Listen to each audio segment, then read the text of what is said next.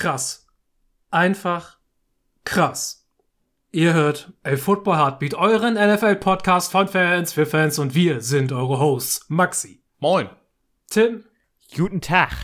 und ich, Fiete, und wir sprechen heute über die Championship Games der 2021 NFL Playoffs. Bleibt dran, es wird großartig.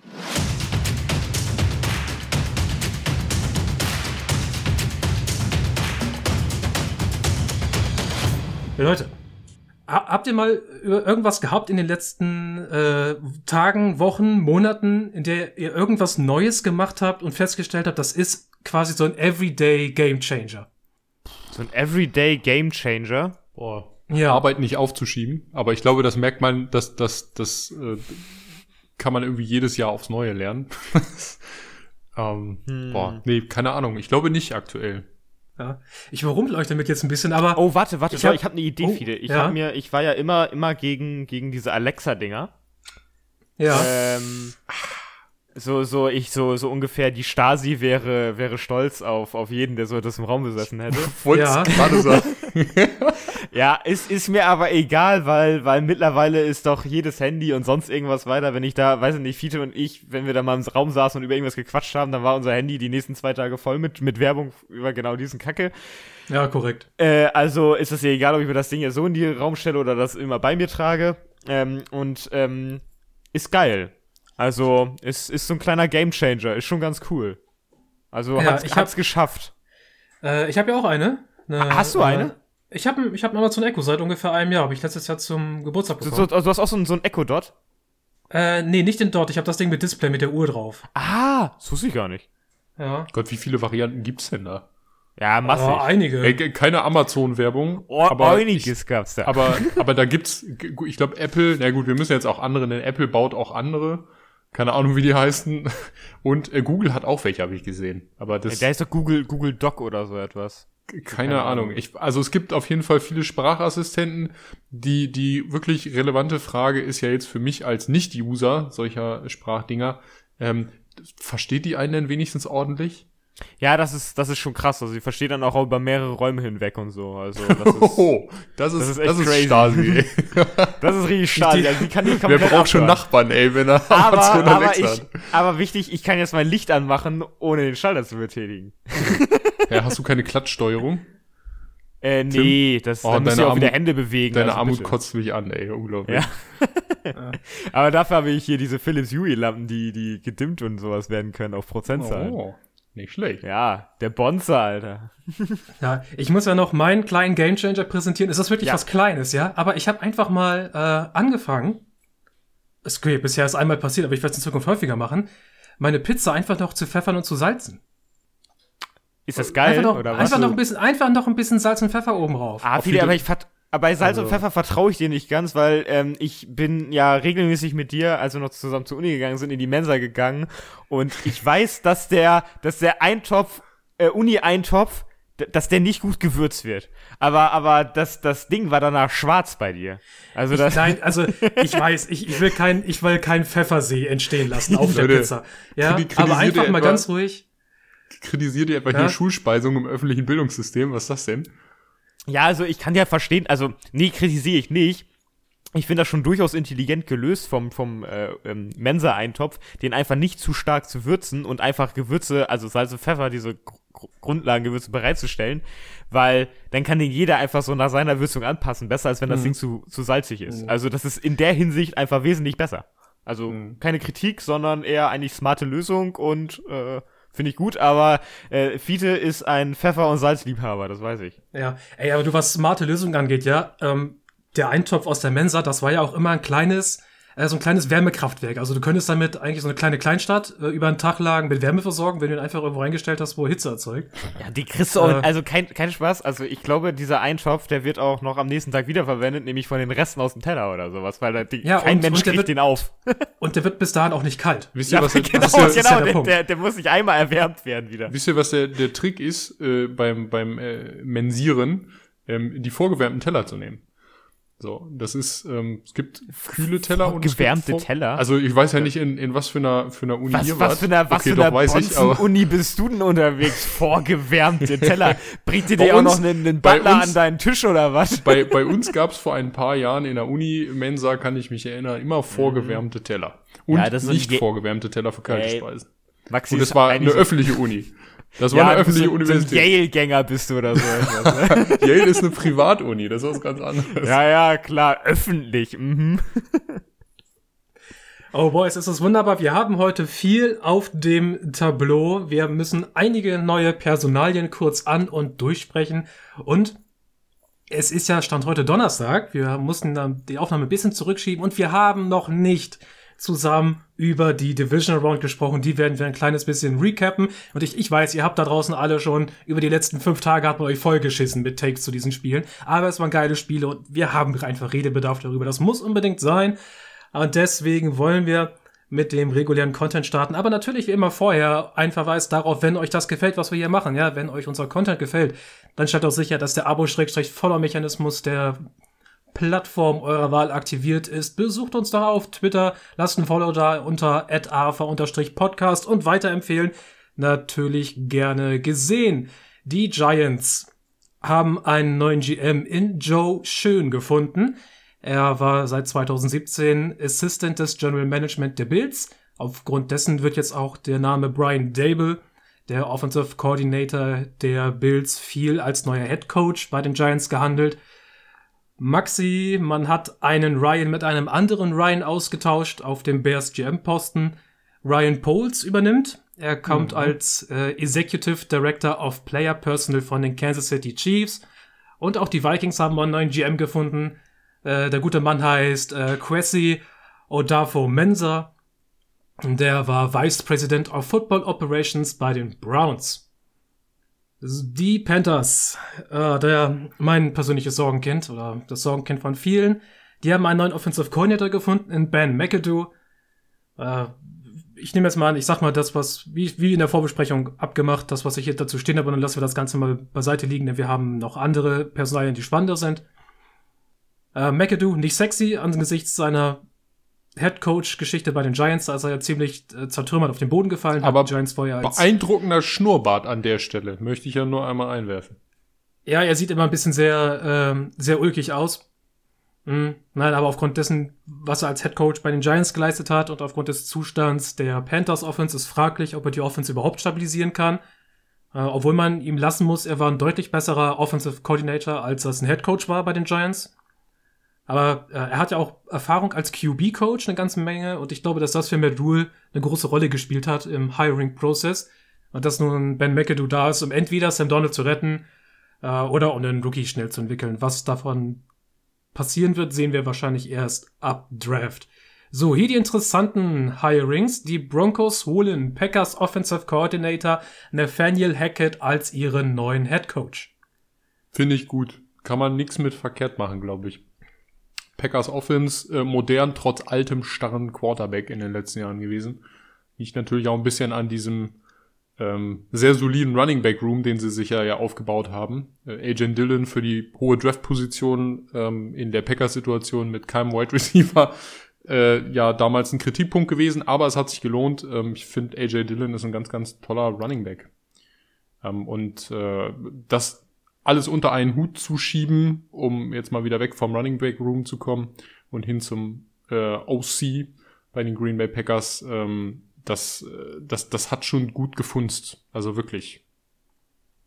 Ja, ich denke, dass er in der Lage ist, wenn man mal das prognostiz äh, rein prognostiziert in die Broncos Zukunft, was wir bei den Packers gesehen haben, ist, dass er es vielleicht schaffen kann, äh, zumindest eine Offense zu erstellen, vielleicht unter einem Rookie, vielleicht noch unter, unter einem Bridgewater vielleicht, die, also vielleicht über ein Jahr, ja, ich möchte nicht, dass Bridgewater eine Langzeitlösung bei Denver wird, aber dass man zumindest eine Offense aufs Feld stellt, die einen ziemlich hohen Floor hat, mit der man auch äh, dann was gewinnen kann. Ähm, spannend wird jetzt natürlich noch, welche Coordinator er einstellt als Offensive und Defensive Coordinator, weil in dem Team ist eine Menge Potenzial. Ich glaube, dass er versuchen möchte, natürlich da das Maximal rauszuholen. Und ich glaube, der Boy lässt seine Kontakte spielen und wir sehen einen gewissen Herrn, der sich nicht zu seinem Team bekannt hat nach dem blamablen Spiel letzten Sonntag. Oder Samstag? Nee, Sonntag. Ähm, äh, nächstes Jahr noch Rang spielen. Ja, das ist ja auch. Zusammen, zusammen mit seinem Best Buddy. Also, ja, das, das weil, ist. weil, jetzt, jetzt mal ganz ehrlich, jetzt mal ganz ehrlich, ja. das ist doch attraktiv. Du Für gehst wen? jetzt mit dem, du gehst jetzt für Aaron Rodgers. Du gehst, du gehst mit, mit deinem Offensive Coordinator, den du schon kennst, der jetzt neuer Head Coach ist. Ich weiß nicht, wie gut die beiden miteinander auskommen, da habe ich jetzt keine Ahnung von, aber du, die kennen sich ja auf alle Fälle. Und gehst mit deinem Best Buddy äh, rüber in ein Team, das vollgepumpt ist mit Talent, das du richtig ausnutzen kannst. Du hast das, dass du Ja, ausnutzen das- kannst. ja, ist doch, ist doch so. Du hast das, du hast das bei Oh. Tommy, du hast das bei Tommy Ja. B gesehen, wie gut das funktioniert und dass dir das auch noch mal einen Ring einbringen kann, wenn du willst. Ja, Und okay. ich, argu- denke, ich, denke, argument- das ist ein ja. sehr, sehr attraktiver, attraktives Team für Aaron Rodgers Ich, gerade. ja, ich argumentiere jetzt mal dagegen. Äh, aus der Perspektive von Nathaniel Hackett. So. Du weißt, dass Aaron Rodgers sich verhält in vielerlei Hinsicht wie der gottverdammte Ludwig der Sonnenkönig. Also, ja, aber, aber warte, warte. Ich, Ja. ich argumentiere sofort dagegen. Das Mhm. ist dem scheißegal. Ich habe einen Headcoach-Posten. Wenn, wenn ich jetzt auch noch hinbekomme, dass Aaron Rodgers zu uns kommt und wir mit dem mindestens, weiß nicht, Championship-Game spielen, was ja durchaus realistisch ist, mit dem Team, dann, dann ist dem das scheißegal, dass er sich wie eine Diva benimmt, sondern, ey Mann, ich habe einen gesicherten Headcoach-Posten. Make, make Aaron noch einmal so zwei Jahre aus und, und baue nebenbei dann irgendwas auf. nein, aber du bist, du bist in der Position, bist du immer der Typ, der Aaron Rodgers oral befriedigen muss. Und zwar nicht auf die Das- andere das kennt- angenehme Aber Art das, und Weise. das Also, kennt er doch schon. Der hat doch schon wunde Knie. ich glaube, vielleicht ist er das auch einfach leid. Er hat einfach Nee, keinen Bock das glaube ich nämlich einfach nicht, Maxi. Oh, okay. Ich sag, ich sag eher, die gehen für Draft und QB. Aber, aber, aber weißt du, was das Entscheidende dabei ist? Das kann viele die nämlich bestätigen. Die QB-Class sieht einfach nicht gut aus. Ja, das ist klar, das wissen wir alle, aber Ja, und äh, nimmst du da nicht lieber Aaron Rodgers? Also ich würde den, ich würde damit gehen. Besonders, besonders, jetzt musst du auch bedenken, Maxi, jetzt, jetzt, hast du den frischen QB, dann natürlich ist das der, der smartere Move für die Zukunft, aber der, der, weiß nicht, NFL-Teams sind nicht immer so Zukunft, Zukunft, Zukunft, sondern hey Mann, nächstes Jahr ein Ring wäre schon geil mit unserem, mit unserem Team, das vollgepackt ist mit Rookie-Talenten, die gerade billig sind und wir können irgendwie richtig Geld bezahlen, weil Aaron und, und äh, sein Best Buddy wollen natürlich auch richtig Kohle haben und die Broncos können sich das leisten, weil der Rest halt auf, äh, auf äh, schmaler Tasche läuft. Also, ich Das, sag, ich sehe das als Ja. sehr realistisch zurzeit an. also ich glaube, dass die, die Broncos, die ja nun auch im, im Ownership so ein bisschen zerstritten sind gerade, ich glaube, dass die, dass die da eher auf, auf jung bauen, denn dadurch kannst du halt eine Zukunft auch wirklich kreieren. Denn wir kennen es von Peyton Manning. Peyton Manning hat da ein paar gute Jahre noch gespielt und dann ist er retired, als sie den Ring gewonnen haben. Das war alles schön.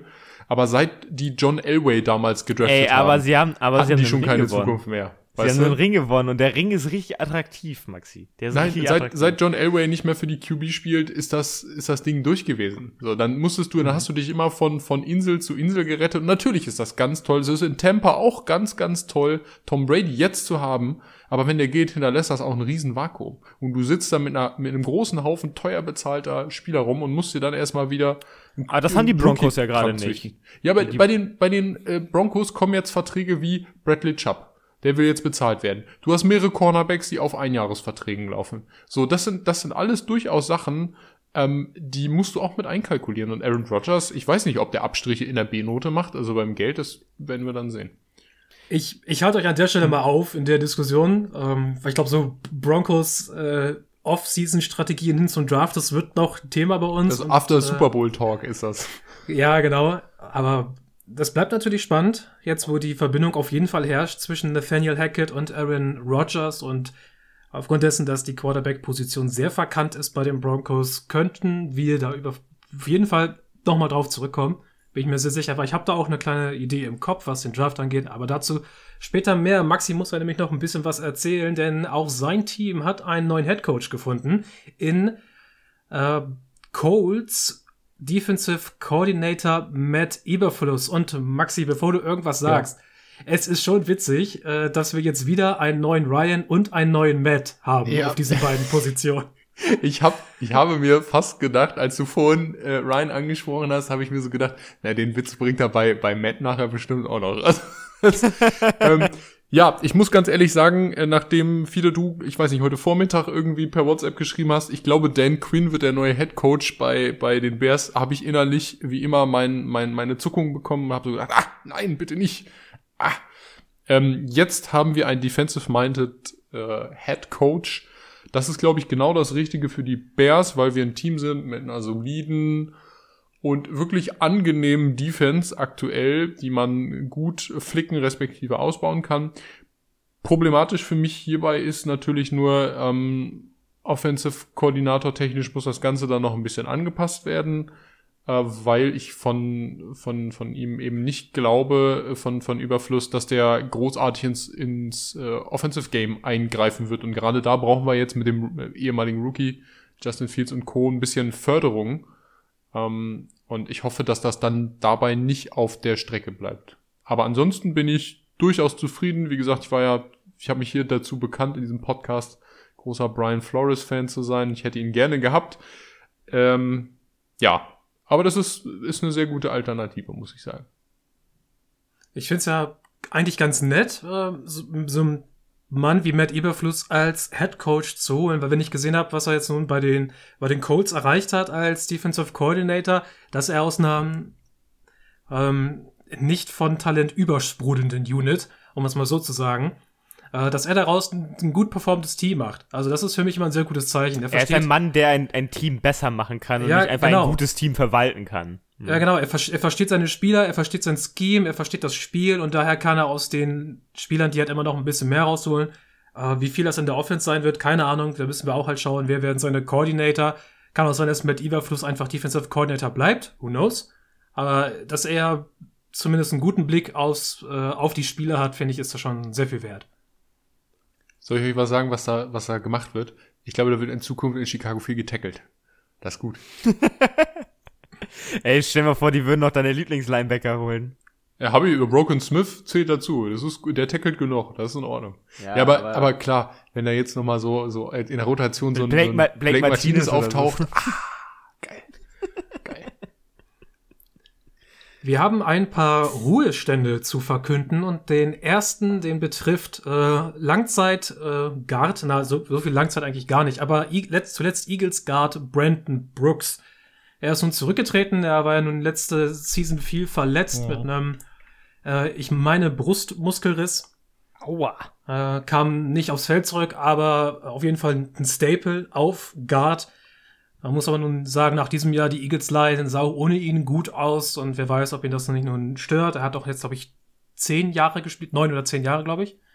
Nee, äh, 13 ist er, glaube ich. Falsches sagen. 13 ist er, glaube ich, gedraftet worden. Äh, ja, dann so um dem Dreh. Hat auf jeden Fall eigentlich reicht, eine gute Karriere. Reicht. Hat eine gute Karriere hinter sich gehabt und, und es reicht. Und ebenfalls eine gute Karriere hinter sich gehabt hat, klar, Ben Roethlisberger.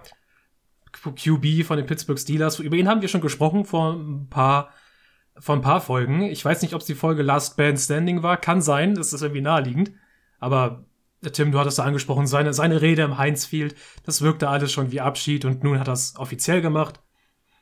Und aber, was uns wirklich echt wie der kalte äh, Wassereimer über dem Kopf erwischt hat, das ist der Rücktritt von Sean Payton als Head Coach bei den Saints. Er sagt, er braucht eine Pause vom Football.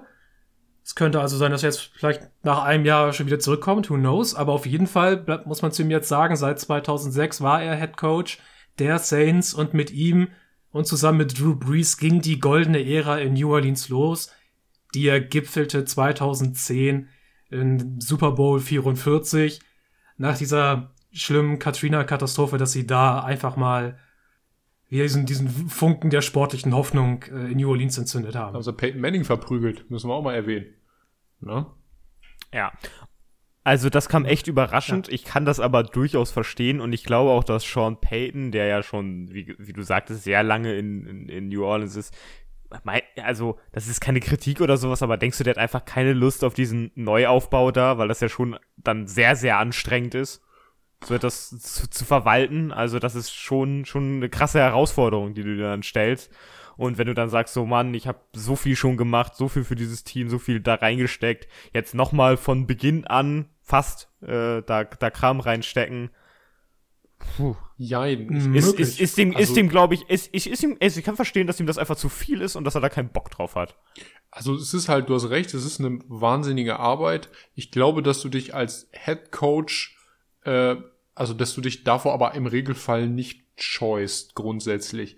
Ich könnte mir aber eher vorstellen, dass der nach all den Jahren einfach, der braucht einfach mal eine Auszeit. Du arbeitest ja auch rund um die Uhr und es ist ja auch, klar hast du in der Offseason mal ein bisschen Zeit für dich, aber im Regelfall rotierst du ja mit deinen Gedanken trotzdem auch in der Offseason äh, durch, weil du überlegst, ah, okay, ähm, wen, wen, wen heiern wir noch? Äh, wen brauchen wir noch? Wo brauchen wir noch Editions? Was kommt? Du verfolgst ja abseits von der NFL auch auf jeden Fall ziemlich massiv den College-Sport, weil du ja gucken musst, okay, ähm, ich muss mit meinem GM klären, was will ich vielleicht noch haben, was brauchen wir noch. Ähm, der gefällt mir besonders gut. Du hast ja auch immer meistens einen persönlichen Eindruck von den Top-Rookies und ähm, fließt ja gelegentlich auch mal hin und guckst ja einfach mal Spiele von denen an. Also ich könnte mir durchaus vorstellen, dass der Mann einfach äh, mal eine Pause braucht. Der hat mehr Geld verdient als alles andere, hat alles erreicht in Saintshausen, was du erreichen kannst. Der hat für New Orleans unglaublich viel getan.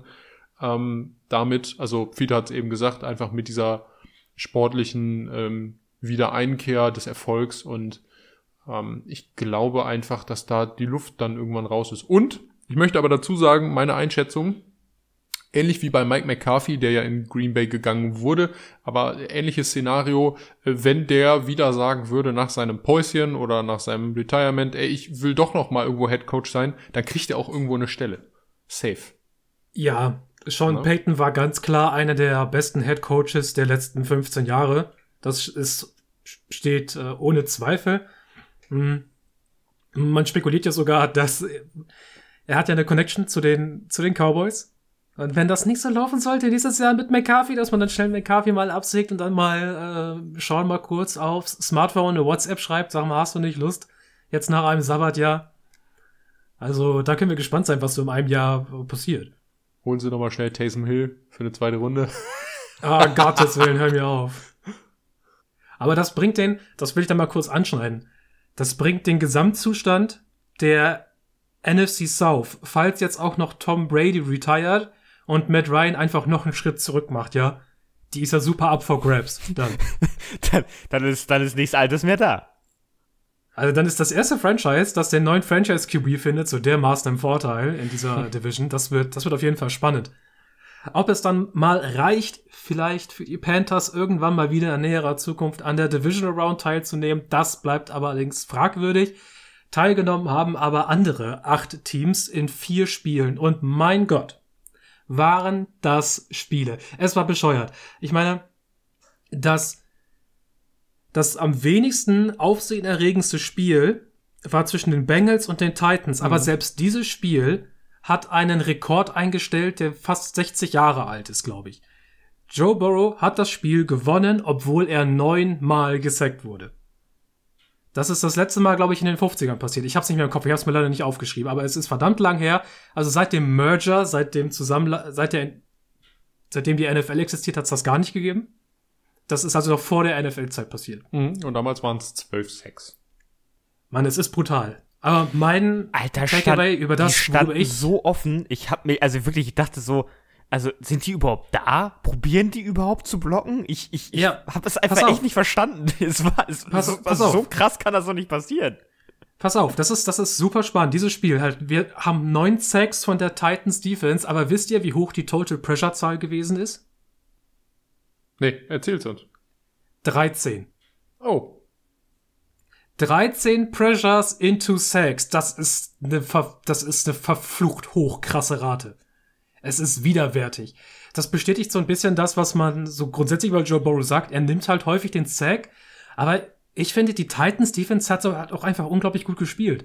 Ich meine, sie overmatcht dich, gerade an der Line of Scrimmage, aber dann hast du auch hinten in der, in der Secondary so gut gespielt, dass du, dass du halt auch Joe Burrow die Zeit nehmen musstest.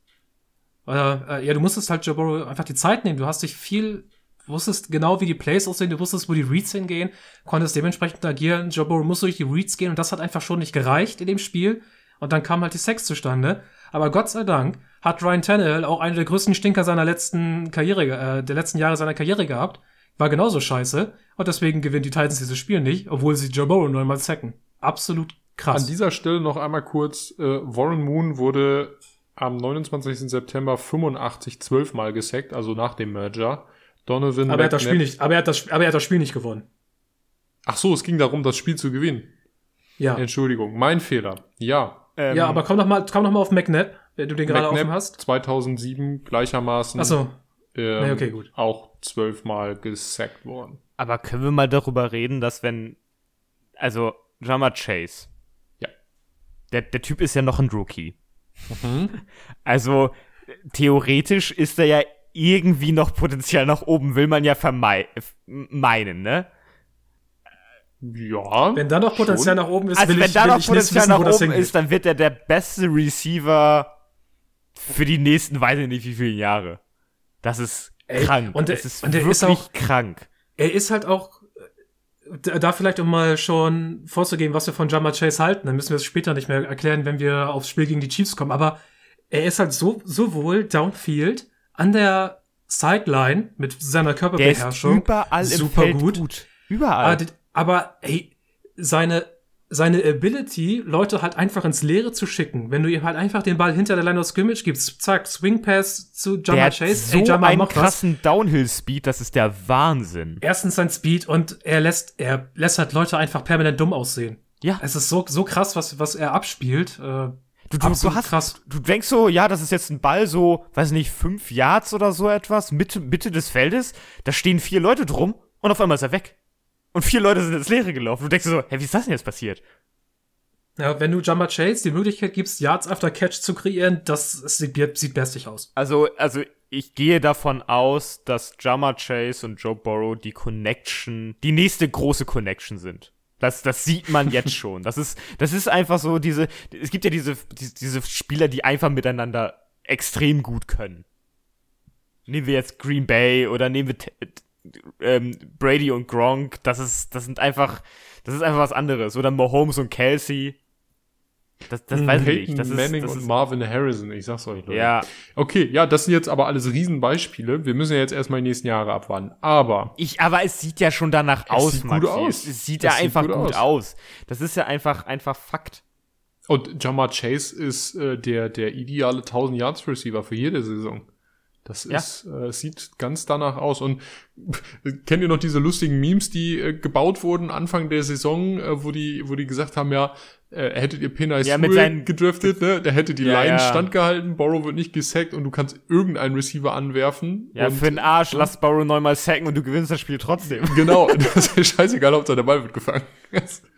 Ja. Ja, und, und, und, und das, das Geile ist, die Bengals müssen jetzt eigentlich nicht mehr machen, als sich nächstes Jahr dann auch zu überlegen, so, ja, äh, wo, wo können wir noch was dazu packen? Also, das sieht Ja, Bengals haben auch noch sehr gut Cap. aus. Die Bengals haben Und ich- Cap nächstes und- Jahr, da wird Und gekauft. freut euch nicht, freut euch nicht, also, ich freue mich für die Bengals. Ich Ja, freue mich ja, einfach. total. das ist einfach Sicher. so eine Freude. Ja. Das ist Ja. einfach richtig. Ich würde das denen auch so gönnen, im Super Bowl zu stehen. Aber ich ich muss so ehrlich gönnen. sagen, an der Stelle, ich hätte es auch Tennessee gegönnt.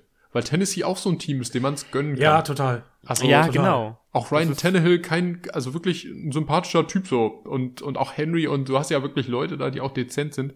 Aber gar keine Frage, ja, die Bengals. Die Bengals sind mit den 49ers äh, die Underdogs jetzt. Kann man mal ganz ehrlich sagen in den beiden Ja, aber, aber, aber wichtig, wichtig. Die Bengals sind deutlich sympathischer als die 49ers. Ich weiß nicht warum. Ich, ich, ich, ich weiß nicht warum, aber die 49ers gehen mir irgendwie auf den Sack. Ja, habt ihr sonst noch irgendwie. Das liegt aber auch äh, einfach da- daran, also wir kommen ja gleich zu dem Spiel, dass ich erstmal gleich ein bisschen Wut wieder ablassen muss, ey. Ja, dann frage ich mal, habt ihr noch irgendeinen wichtigen Take zu Bengals at Titans? Außer, dass, dass Ryan Tannehill nicht gerade eine Glanzleistung abgeliefert hat ähm, und es, äh, also wir das zu einem gewissen Maß äh, auch auf seine Schultern packen müssen, diese Niederlage. To to Ja, total. Also Ähm, die, die Picks, das- die er geworfen hat, waren viel Das zu war, entscheidend. das war wirklich äh, nicht, nicht schön. Ähm, Es ist einfach so witzig. Okay, das muss ich noch ansprechen, ja? Ey, Derrick Henry kommt zurück und du gehst in deinem ersten Play in Play Action, ziehst Ja. all, du, du ziehst den Ball zurück, wirfst das Ding auf, ich hab, ich weiß nicht mehr, wer den, AJ Brown. Äh, und Jesse Bates so, ah, ah, Äh, nope. äh. Alter, und Jesse Bates, also hat der das gelesen. Das war wunderschön. Das ist, das Ey. ist so schöne Arbeit. Der Ja. wusste genau, was für ein Play das ist. Die, bis beenden wir einfach dieses Spiel mit den ganz, ganz simplen Worten Pay Jesse Bates. Ab zu Niners at Packers. Tim, da willst du ja sofort einsteigen. Ey, sorry Packers, wie kannst du da so rein hauen, dass du das, dass du, dass du das verlierst? Du kannst, Tim, wir sind hier ähm, äh, Peggy wollt 18, mal- du kannst hier wollt ruhig, mal- rein, du kannst ruhig reinscheißen sagen. Ja, nee, ich wollte mal, wollte mal ein bisschen jung, also ich merke immer, dass ich im Podcast immer so ein bisschen in die nicht jugendfreie Sprache abdrifte und wollte das mal ein bisschen ändern für mich persönlich. Ähm, aber, aber viele, du hast recht, die haben reingeschissen. Und zwar, und zwar, und zwar richtig krass. Äh, Respekt an die 49ers, die nach diesen, die, die also vor allem einfach, die Defense. ja, die Defense einfach, einfach komplett, aber diese Special-Team-Arbeit. Boah, was, was, was machst du da? Was, was, wie geht das? Was, was ist das für ein, für ein, für ein Much? Also, du sprichst du sprichst natürlich vom, vom Special Team der Packers, das Ja. halt äh, einfach indirekt und direkt für 10 zugelassene Punkte zuständig ist und bei einem Spiel, das das eine Team mit 13 zu 10 gewinnt, ist das ein ziemlich heftiger Anteil, äh, den du dir so nicht erlauben, äh, erlauben darfst. Also ohne, ohne Spaß jetzt mal, das wäre auch, hätten die 49ers keinen Defensive Touchdown gemacht, dann hätten die Packers das Ding gewonnen. Das müssen wir Ja. auch mal sagen. Also es lag, wie Tim eben schon sagte, Äh, an Special im, Team, im, Spe im Special Team. im Special Team und eben an der, an der Defense. Ganz klar. Das ist, das hatte, das hatte null mit einem attraktiven Offensive Game zu tun. Und Jimmy Garoppolo hat auch wieder gezeigt, dass er nicht Jimmy die G- Zukunft sein Jimmy kann. G war richtig, der war richtig schlecht. Der war Ja, der war richtig, da- richtig Der war schlecht. davor halt auch immer nur höchstens durchschnittlich und jetzt ist er halt ja, und jetzt war der auch noch richtig schlecht. richtig schmierig schlecht. Aber Und ich dann- meine, und dann- er hätte auch gesagt vorab, dass er nicht fit ist. Ich meine, das entschuldigt aber nicht, dass Ja. du so scheiße spielst. Ja, also klar, also jetzt müssen wir noch mal sagen, hier äh, der der Packers Offensive Coordinator scheint ja trotzdem einen guten Job zu machen, dass er irgendwo einen anderen Headcoach Posten bekommt. Aber aber war das Spiel von den Packers auch unkreativ? Also Das sorry, also so ungefähr, so, ja. Ja. das liegt einfach daran, dass sie kein Personal haben. Aber du kannst Nee, nee, nicht nee, nee, wirklich nee, nee. denken. Nee, nee, die hatten das Personal. Die haben am Anfang, Ja, aber du die hast haben es gesehen, damit gespielt. die haben am Anfang mit, mit Swing Passes auf ähm, Aaron Jones und mit, mit Heavy Runs auf AJ Dillon angefangen, haben dann aber gemerkt, und das siehst du auch an, an der Statistik im, im Durchschnitt, was die, was die Average Yards angeht. Äh, Aaron Jones hat nur 3,4 gemacht und AJ Dillon, der eigentlich eine Maschine ist durch die Mitte, äh, 3,6 weil die San Francisco Defense einfach dagegen gehalten hat wie nichts Gutes. Ich habe genau zwei gute Läufe von AJ Dillon gesehen und ich habe genau einen guten, sehr erfolgreichen Swing Pass auf Aaron Jones gesehen.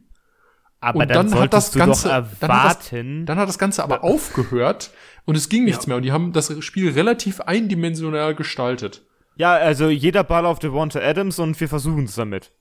Das ist billig. Das ist einfach billig. Es, es sah nach dem ersten Drive der Packers aus, okay, die, die Packers äh, verprügeln die Niners jetzt hier weg. Easy. Ja. Hm. Und plötzlich nach dem ersten offensiven Drive, das, der Stall war da, du, Grumpy Rogers war zurück, er wollte keinen anderen Receiver irgendwie eine Chance geben, so richtig, außer Adams. Und jetzt müssen wir wieder dummerweise diese, diese zweite äh, Wide Receiver Diskussion aufmachen, die sich irgendwann in jeder Packers Season in den letzten vier Jahren kommen wir irgendwann an diesen Punkt, an dem wir sagen, you fucked up because you haven't got your second wide receiver. Ja.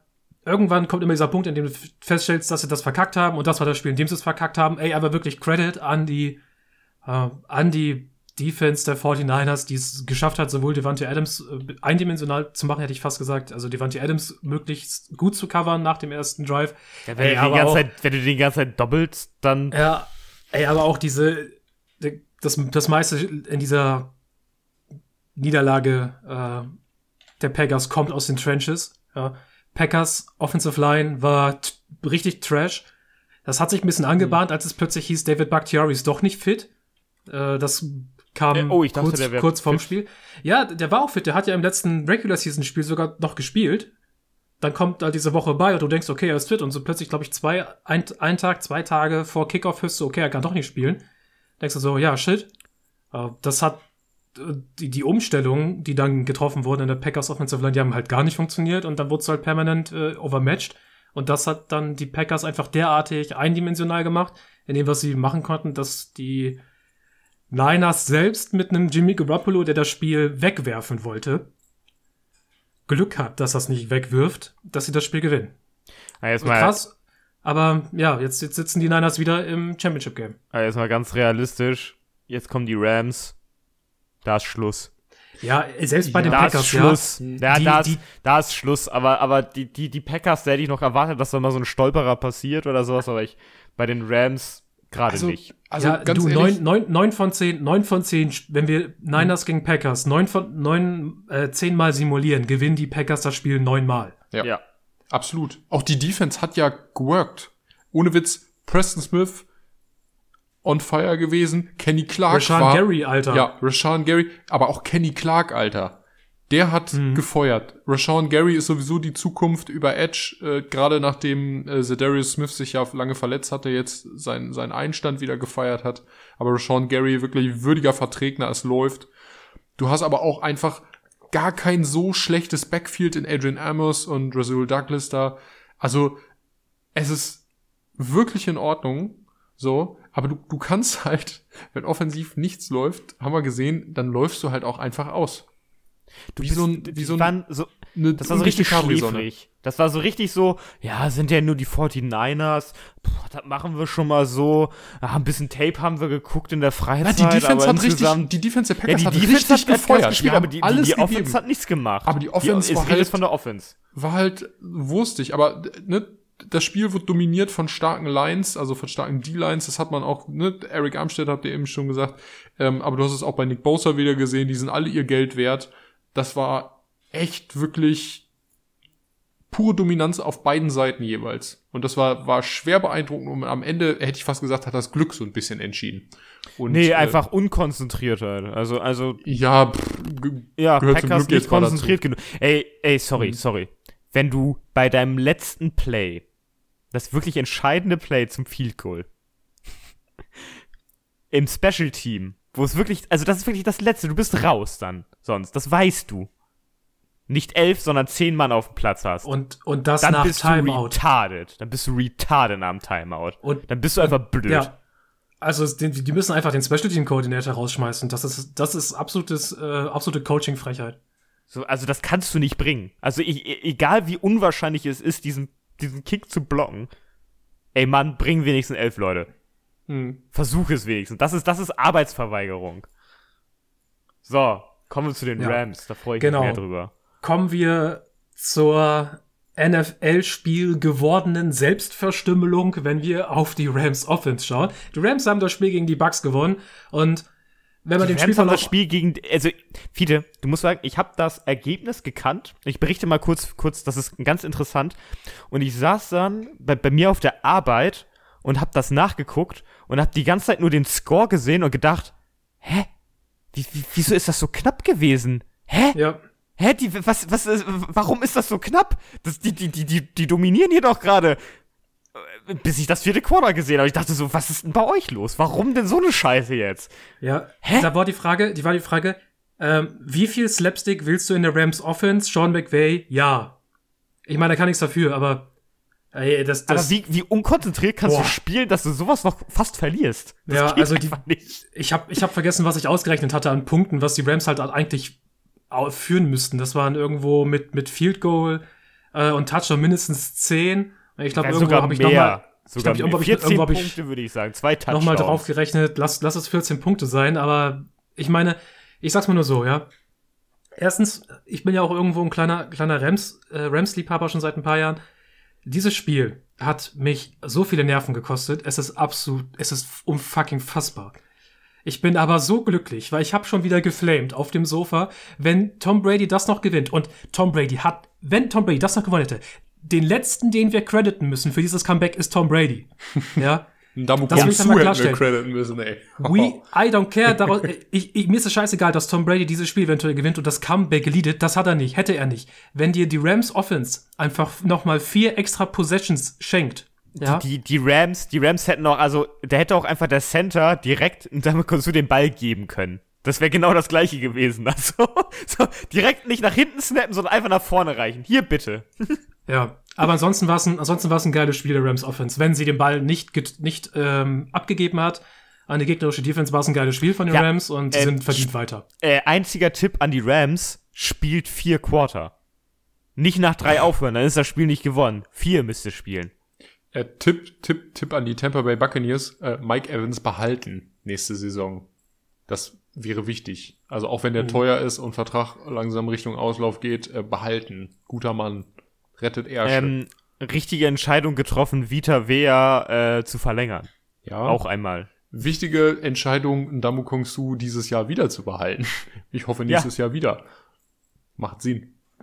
So. So. Bills, Bills at Chiefs. Das war ich habe dazu, ich habe dazu eine ganz kleine, eine ganz kleine Geschichte, ja. Äh, ich habe das Spiel live verfolgt. Ich war aber gegen Ende des Spiels einfach hundemüde. Ich war super fertig.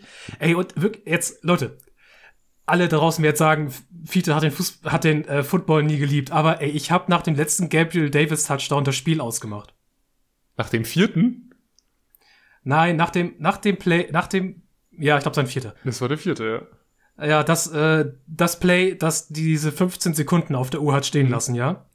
Ich habe danach, weil ich einfach fertig war, habe ich das Spiel ausgemacht, habe mich schlafen gelegt, gucke am nächsten Tag auf mein Handy und sag mir ver ver verfickte Scheiße. Ich habe ich hab das, ich hab das Spiel noch mal ange. Ja, das war richtig unangenehm. Ich habe mich richtig scheiße gefühlt. Ich dachte, oh fuck my life. Aber so ist es passiert.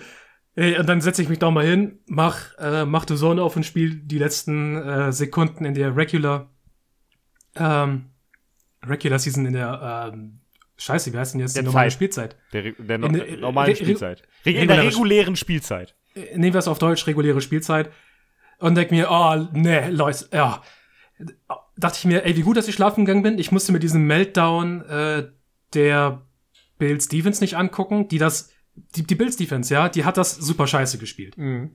Auf Ähm, der einen Seite. Einzige Sache. Weißt weißt du, du hast einen einzigen Job, wenn, wenn, wenn Patrick Mahomes schnell übers Feld muss. Du deckst Tyreek Hill, du deckst Travis Kelsey. Ha fertig. Hast du, hast du beim Pass auf Kelsey gesehen, wo Kelsey hingelaufen ist und wie die, und wie die Defensive Backs und Linebacker verteilt waren? Da war ja, da war ja nur noch grüne Wiese für Kelsey. Weißt du, weißt, du, was amüsant ist? Travis Kelsey ist in dem Play eine Route gelaufen, die nicht im Playbook war. Ja, ich der, weiß, der, hat das einfach, hat- der hat einfach zu Patrick Mahomes gesagt, ja, ich lauf jetzt. Und Ich jetzt Mahomes, ja. yo, lauf Na. jetzt. Und der hatte so viel Wiese vor sich. Ja, er, er hat gesagt, ich laufe in den Space. Und Ja. natürlich macht er das. Und, und die Defense nimmt das. Ey, prevent defense prevents you from winning. Und auch das Bild Special Team, ja, zu sagen, wir gehen Oh, hier für den wir gehen hier, wir gehen hier für den Touchback und schenken den Chiefs 25 Yard äh, Feld, anstatt zu sagen, okay, wir versuchen den Ball in, an der zu- hinter der 10 runterzubringen und bauen darauf, dass unser Special Team kein kein äh, langen Return zulässt.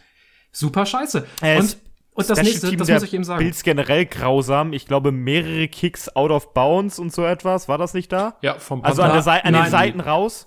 Nein, das war. Der, äh, nee, Oder in welchem das war, Spiel war das? das? war, das war Tampa. oh, Das das, war das Tampa. war- Das, das war auch Tampa, richtig ja. grausam.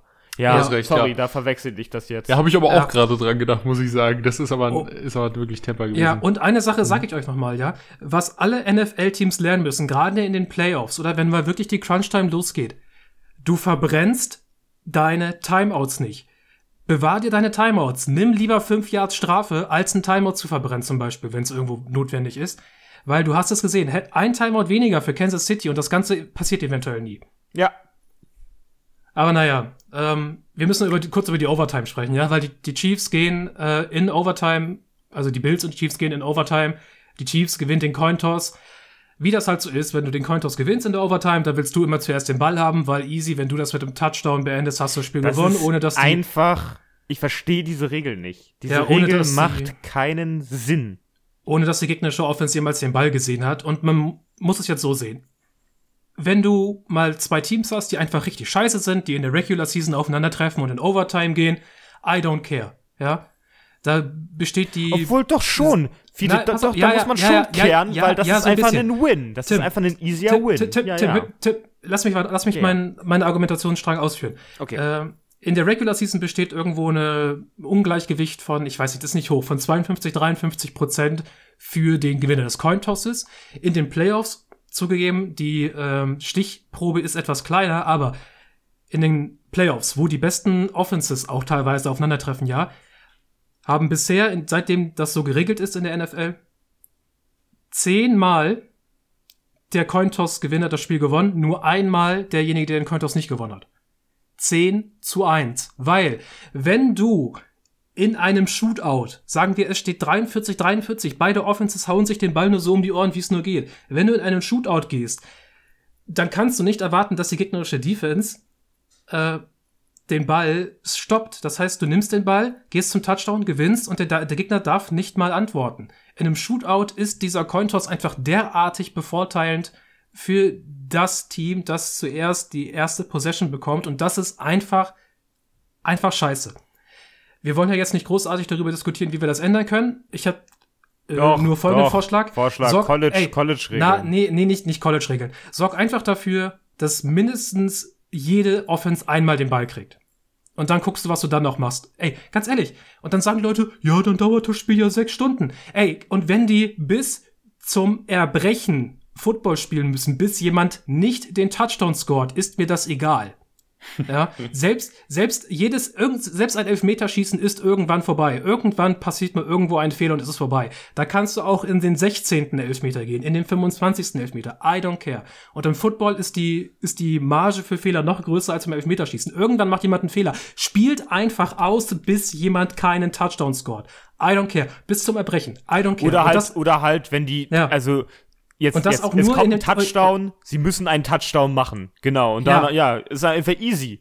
Ja, und das können wir meinetwegen auch gerne nur in den Playoffs machen, dass, dass du in der Regular Season sagst, okay, wir wollen nicht, dass das jetzt Ewigkeiten dauert, wir haben auch noch andere Spiele, die wir zeigen müssen, aus TV-Interesse, kein Ding. Ey, aber in den Playoffs, ja, wenn es um diese Lombardi Trophy geht, die am Ende des Weges steht, musst du fairere Regeln für die Overtime schaffen. Die Bills haben dieses Spiel nur verloren und es ist ein, ein Verbrechen an die Football-Zuschauerwelt, dass wir nicht Josh Allen noch einen mit einer Possession gesehen Ja. haben in diesem Spiel. Denn hat- Josh Allen hat Lights Out Football gespielt über zwei äh, über zwei Playoff-Spiele. Er war der bessere Quarterback in diesem Spiel. Es war close, beide Quarterbacks waren Lights Out, Weltklasse, aber Allen hat einfach derartig performt, es ist widerwärtig. ja. Naja, so viel, so, so viel zu diesem Spiel, zum, zum Cointoss. Und eine Sache dazu noch.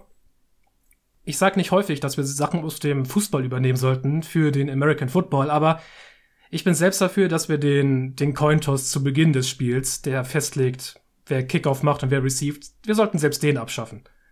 Ich finde, das Heimteam sollte immer die erste Position haben, so dass das Auswärtsteam nach der Hälfte den Ball bekommt und so vielleicht auch ein bisschen dem Heimvorteil entgegengewirkt wird, aber das mal nur so.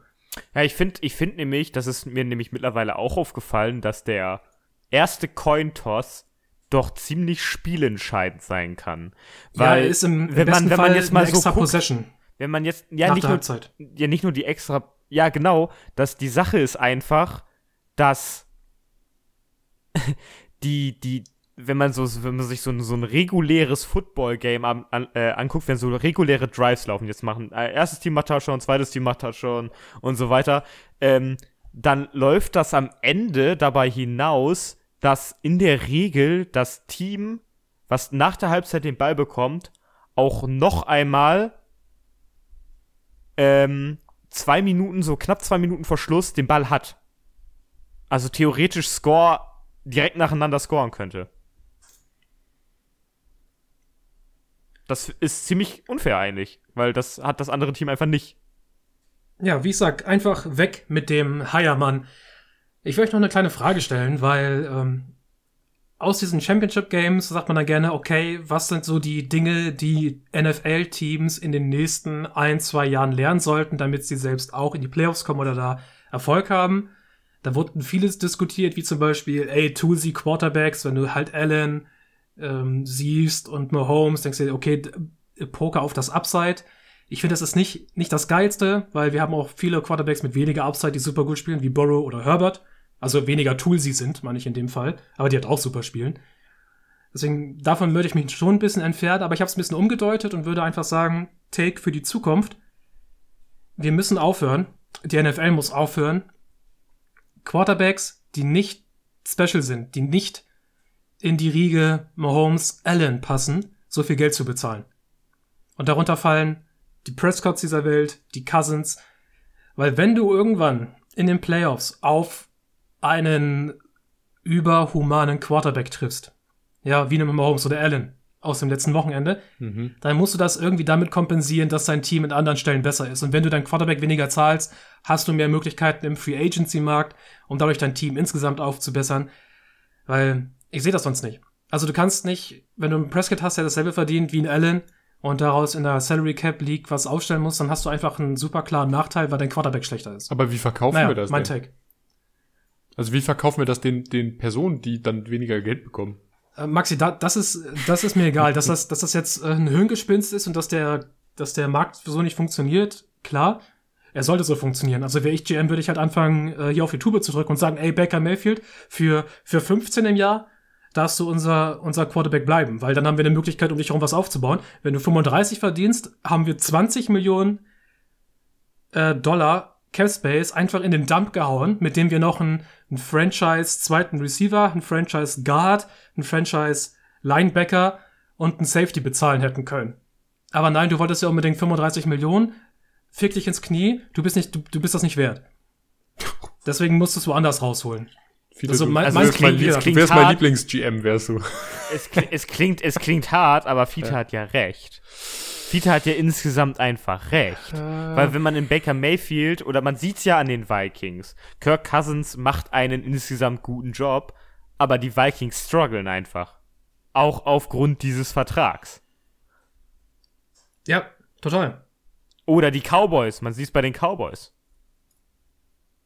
Die kommen Ja, in die Playoffs, ja. diese Teams. Das schaffen die. Aber tiefer Playoff-Run?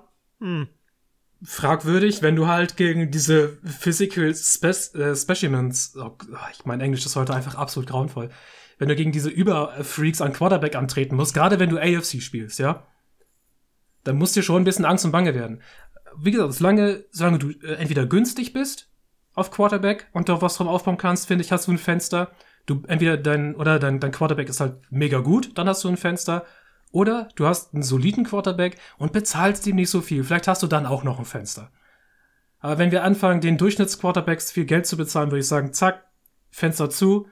Äh, viel Spaß in der Mittelmäßigkeit. Habt ihr noch Ich irgendwelche nicht, wie viel, wie viel bekommt, wie viel bekommt, warte mal, ich muss mal was nachgucken.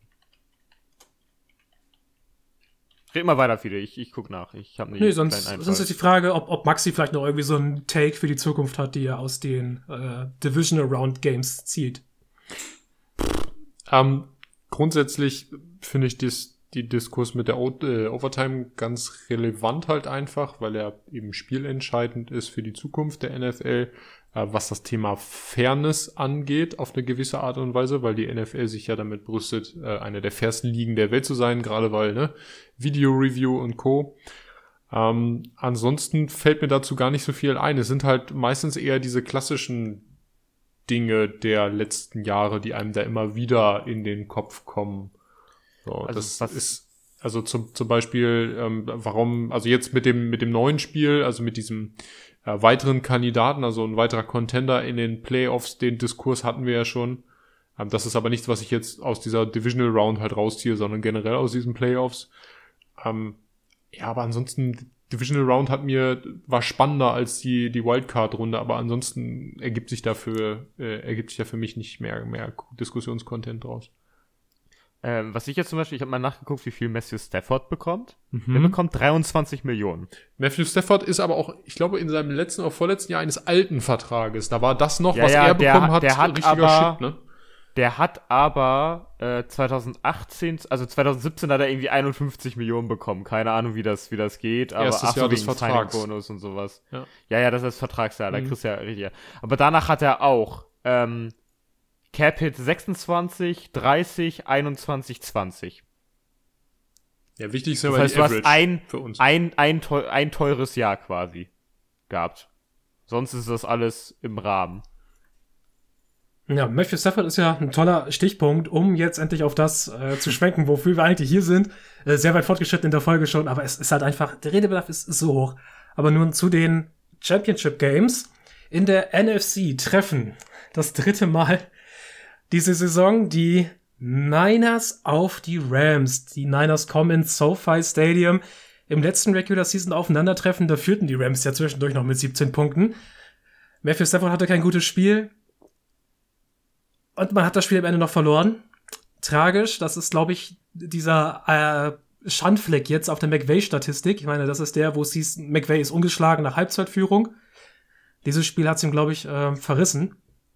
Aber jetzt treffen die beiden wieder aufeinander. Und es sind die bewährten Themen, wie ich finde. Die Niners müssen einfach zusehen, dass sie weiterhin gut Defense spielen. Zusehen, dass sie irgendwie Cooper Cup unter Kontrolle kriegen. Schwierig. Und im Gegensatz zu den äh, Packers musst du dich ja nicht nur um Cooper Cup kümmern, sondern du hast auch einen OBJ, den ich jetzt unter der Woche mal so die beste Mid-Season Edition genannt habe, weil OBJ sieht richtig gut aus. Ja. Van, Van Jefferson hast du auch noch? Du hast einen Van Jefferson, den du, den du ein, zwei Mal targeten kannst. Mhm. Einen Tyler Higby, du hast äh, richtig was an Playmakern im Passing-Game. Auf deinen Running Backs laufen. Das ist halt auch Ja, mhm. genau. Wenn Cam Akers den Ball nicht fummelt, natürlich. oh Gott, Aber ja. wie gesagt, ich, ich sehe, wenn wir vielleicht immer erst bei den, bei den Niners bleiben, sowohl Offense als auch Defense-technisch, Nummer eins, klar, Jimmy Garoppolo, der hat das Potenzial, diese Playoffs, dieses Spiel wegzuwerfen. Er ist ein kritischer Faktor. Und gleichzeitig muss halt diese Niners Defense zusehen, dass sie der Rams Offense, gerade der Offensive Line, wieder das Leben schwer macht, wie im letzten Regular Season aufeinandertreffen. Dann haben die Niners eine Chance. Aber ansonsten glaube ich, dass die Rams dieses Spiel eigentlich dominieren müssten. Ja, ich denke vor allen Dingen, dass auch die Arbeit von Aaron Donald an der Line sehr entscheidend wird, dass ähm, Jimmy G noch mehr Probleme bekommt, als er irgendwie eh schon selber verursacht, weil Aaron Donald spielt auch eine, nicht nur eine dominante Saison, sondern auch vor allen Dingen eine domin dominante Playoffs bis jetzt. Das ist echt, echt übel, dass der Kerl da äh, abreißt. Und ich stimme dir natürlich zu, Fiete, äh, OBJ, der, der Faktor, der jetzt gerade reinkommt, Respekt. Also vor dem Spiel. Mann, die Rams sind auf einem guten Weg und ich, rech ich rechne auch mit den Rams im, im Super Bowl. Also es wäre für mich eine sehr, sehr große Überraschung, wenn die 49ers das gewinnen würden. Und irgendwie, irgendwie haben sie es, also das klingt so gemein, aber sie haben es irgendwie nicht, also sie, sie, sie mogeln sich da so ein bisschen durch gerade. Das ist ganz, ja, ganz amüsant. Also die, sie, die, du, sich ganz klassisch durchgewurschtelt. Ja, die wurschteln sich so ein bisschen durch. Das ist, das ist ganz lustig, aber ähm, ja. Ich würde, ich würde mal sagen, sie machen die Giants von 2007 und 2011. Ja, das, hm. Ja, so mit Ach und Krach in die Playoffs kommen und sich dann durchwurscheln und auf einmal im Super Bowl gewinnen. So, so sieht's ja, aus. Ja, das wäre, das wäre, also das wäre sehr amüsant, aber ich hätte dann doch lieber einen Rams äh, Chiefs gegebenenfalls Bengals äh, Super Bowl. Da würde ich mich sehr drüber freuen. Mhm. Also Rams, also meine Traum, Traumpaarung wäre ja Rams Bengals. Da hätte ich richtig Bock drauf. Was sagt ihr denn zu diesem Narrativ, das ja immer wieder aufkommt, wenn die Niners und die Rams gegeneinander spielen? Du kannst dich davor schon nicht verstecken in der medialen äh, Berichterstattung über dieses Matchup. Ist äh, Sean McVay irgendwie ähm, Der kann teilweise, die nicht leiden, die 49ers. Das ist nicht so sein Gegner. Teilweise einfach ein bisschen hilflos gegen die Niners. Man sagt ja, ist, ist eventuell Kyle Shannon in McVays Kopf. Ey, ich sag, ich sag das mal Glaube so. Glaube ich nicht wenn, wenn Stafford nicht scheiße spielt im letzten Regular Season aufeinandertreffen, dann gewinnen die Rams das Spiel halt auch. Und McVay hat sich halt so derartig gefreut. Wisst ihr das noch nach dem, nach dem Touchdown, glaube ich, zum, äh, nach dem Score zum, nach dem ersten ja. Touchdown im Game, glaube ich, vor der Halbzeit. Mhm. Ey, er ist, er da noch mit, er ist noch mit die Endzone gerannt, hat mhm. sich so derartig gefreut. Er wird immer ein bisschen konservativ, wenn es knackig wird, das muss man ihm anlasten, aber ansonsten ist das halt, wenn, wenn Stafford seine Playoff-Form hält, und McVay hat, hat dann keinen Grund, konservativ zu werden und dann sollte das, dann sollte das funktionieren. Also, ich finde, das wird das äh, Sean Mc, das wird Sean McVays Rache, dieses Spiel. Du brauchst halt, du brauchst also die haben, die Defense hat ja schon eine Überperformance gegen die Packers geleistet und jetzt musst du, ich denke, noch mal den Step weiter nach vorne machen, weil die Rams schon mehr Waffen zur Verfügung haben irgendwo, irgendwo sehe ich einfach, einfach das Ende dann, dass du das schaffst, weil das war, das war gegen die Cowboys knapp, das war gegen die, also du, du hast das gegen die Packers mit, mit sehr viel Glück gewonnen. Da hat Maxi schon auf gewisse Art recht und und halt auch sehr viel Unvermögen der Packers. Also du hast ja nicht, du hast ja keinen Offensive Touchdown gemacht. Und wenn du so ein Spiel gewinnst, wo du nicht einen offensiven Touchdown machst, nicht mal nicht mal einen einzigen, dann dann läuft da irgendwas falsch. Also so funktioniert Football in der Regel nicht. also, das äh, wird, wird spannend. Mhm. Also, Übrigens, ich glaube, äh, das wird das schwächere Spiel als das andere. Ja. Ja, ja, kann, kann gut sein. Äh, beide Left Tackle übrigens äh, stehen auf dem Injury Report zurzeit, sowohl Trent Williams als auch Andrew Whitworth. Whitworth wurde sehr gut vertreten von Joe Noteboom gegen die, Das ist wahr, ja. äh, gegen, gegen die Buccaneers. Sehr Allerdings ist auch, ist auch Joe Noteboom gerade noch auf dem Injury Report. Elijah Mitchell, oh. äh, Running Back der 49ers, auch noch auf dem Injury Report. Das wird sehr spannend äh, zu sehen, ob da noch jemand fit wird vorm Spiel. Sind alle questionable.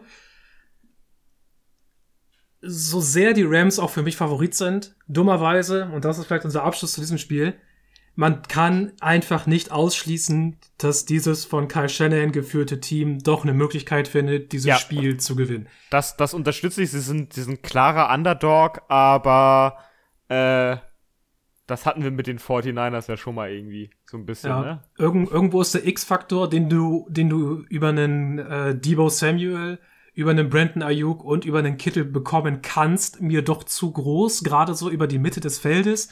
Linebacker sind nicht die größte Stärke bei den, äh, bei den Rams, wenn du die halt gezielt angreifst oder du vielleicht auch einfach so diesen Klass Klassiker machst äh, und vielleicht versuchst, das ist ja so Kyle Shanahans ähm, Aktenzeichen, hätte ich was gesagt, hier seine Visitenkarte. B- Bist du aggressiv gegen mich, versuche ich das irgendwie auszunutzen, ja, dass wir irgendwie versuchen, diesen, diesen ganzen Pressure an der Line of Scrimmage für sich zu nutzen. Aber wie der Also es wird ein sehr, sehr spannendes Spiel, äh, coaching-technisch. Ich hätte so Bock auf einen Jalen Ramsey gegen Jamar Chase. Ja, Da hätte ich so Bock drauf. Das wäre mein, mein Dream. ja. Ey, Tim, und dann kommen wir doch einfach dazu, ja. Ja. Im AFC Championship Game, da die spielen Bengals die, haben es schon mal geschafft. Ja, ne? Nicht vergessen. Die haben die Mhm. Chiefs schon geschlagen.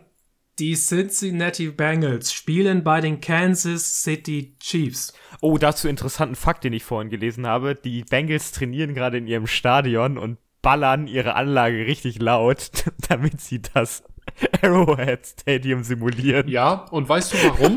Weißt Das du, weißt geil. du, das hat einen konkreten Anlass. Weißt du, warum das Ja. so ist? Weil bei Joe Warum? Burrow das, Mi äh, das Headset ausgefallen ist. Und ja, und dann hat er einfach, der, der, der, der hat vier Plays selbst gecallt und die haben alle Richtig. geklappt.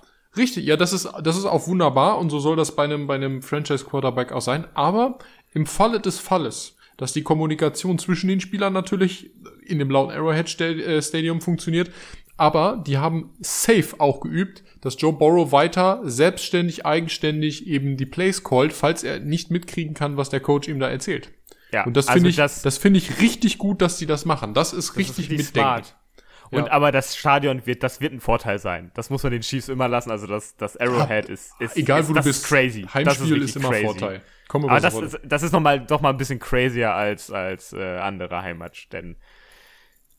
Holt den Tomahawk-Chant raus, meine lieben Mit-Podcaster. Was muss man zu diesem Spiel sagen? Ja, oder erstmal, was, Offensivfeuerwerk. Oh ja, auf beiden Seiten. ja, oder auf beiden was, Seiten. was möchte ich zu den Chiefs sagen jetzt gerade? Gegen die Bills, ja, habe ich das gesehen, was ich letztes Jahr schon mal von den Chiefs gesehen habe. Und das ist einfach, wenn, ich weiß nicht, warum das so lange gedauert hat bei Patrick Mahomes, ja. Er hat irgendwo noch immer diese Big Play-Geschichte im Kopf, auf die er immer zuerst zurückgreift. Aber ich habe letztes Jahr zu den Playoffs schon mal gesagt, wenn du einen, einen Mahomes bekommst, der wirklich eiskalt in der Struktur seiner Offense spielt, ist Mahomes aus irgendwelchen Gründen auch erstaunlich gut. Das ist gegen die Bills passiert, ja. Das waren nicht die tiefen Bomben, so der großartig. Trifft, der trifft einfach, einfach so gute Fenster, der, der Junge. Das ist, Ja. das ist Wahnsinn. er ist halt selbst innerhalb der Struktur sehr gut. Das hat gegen die Bills erstklassig funktioniert, die ja mit einer mit der Top-Defense eigentlich ins Spiel gekommen sind und das konnten sie sich an die Haare schmieren, diese Top-Defense in dem Spiel. Bengals sind ein etwas anderes Thema. Wie gesagt, die beiden haben sich auch schon in der Regular Season getroffen. Das war ein krasses Spiel. Das war das Riesenspiel von Jamar Chase, der da megaartig viel gefangen hat. Aber auch in diesem Spiel haben die Chiefs äh, Mittel und Wege gefunden, die Bengals ab und zu mal anzugreifen, gerade wenn sie mal äh, zurückrotiert sind in eine Too-High-Coverage.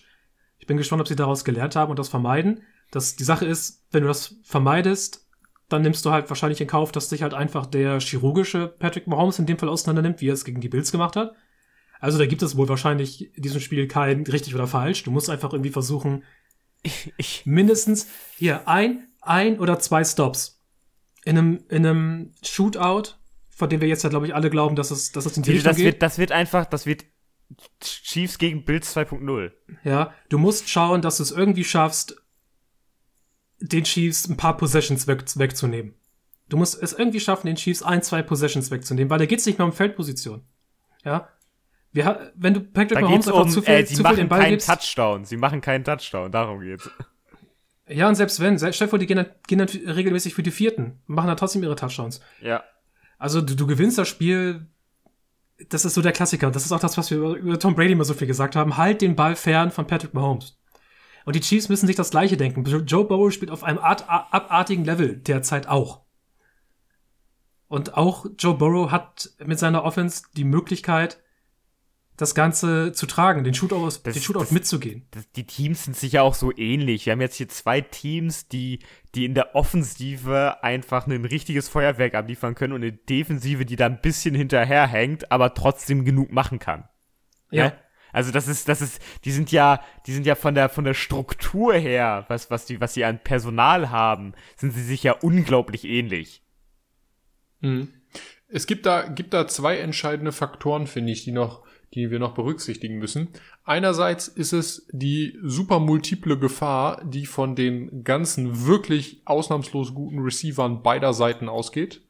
Du hast auf der einen Seite Paddy Mahomes und die altbekannte Mannschaft um, um Hill, Kelsey, Edwards Hilaire und Co., die alle einen Ball fangen können und ja auch noch ein paar Yards after Catch kriegen. Oh, Clyde, Clyde Edwards Hilaire hat gegen die Bills einen sehr guten Job gemacht. Ich wollte gerade ja. sagen, der hat, der hat wieder seine, seine, seine Arbeitsposition gerechtfertigt. Ja, ähm, genau, der hat mal, der hat mal wieder gesagt, läuft ja, mal wieder aber gut. auf der anderen Seite. Nach, nachdem wir ihn die Woche davor richtig in den Boden gestampft haben. Genau. Ja, genau. Auf einmal, auf einmal hat er McKinnon wieder den Job weggenommen, so sieht's aus. Ja, äh, ah, ich aber, war auch so, hä, der ist so, der ist kleiner als McKinnon, das ist doch Hilaire, oder?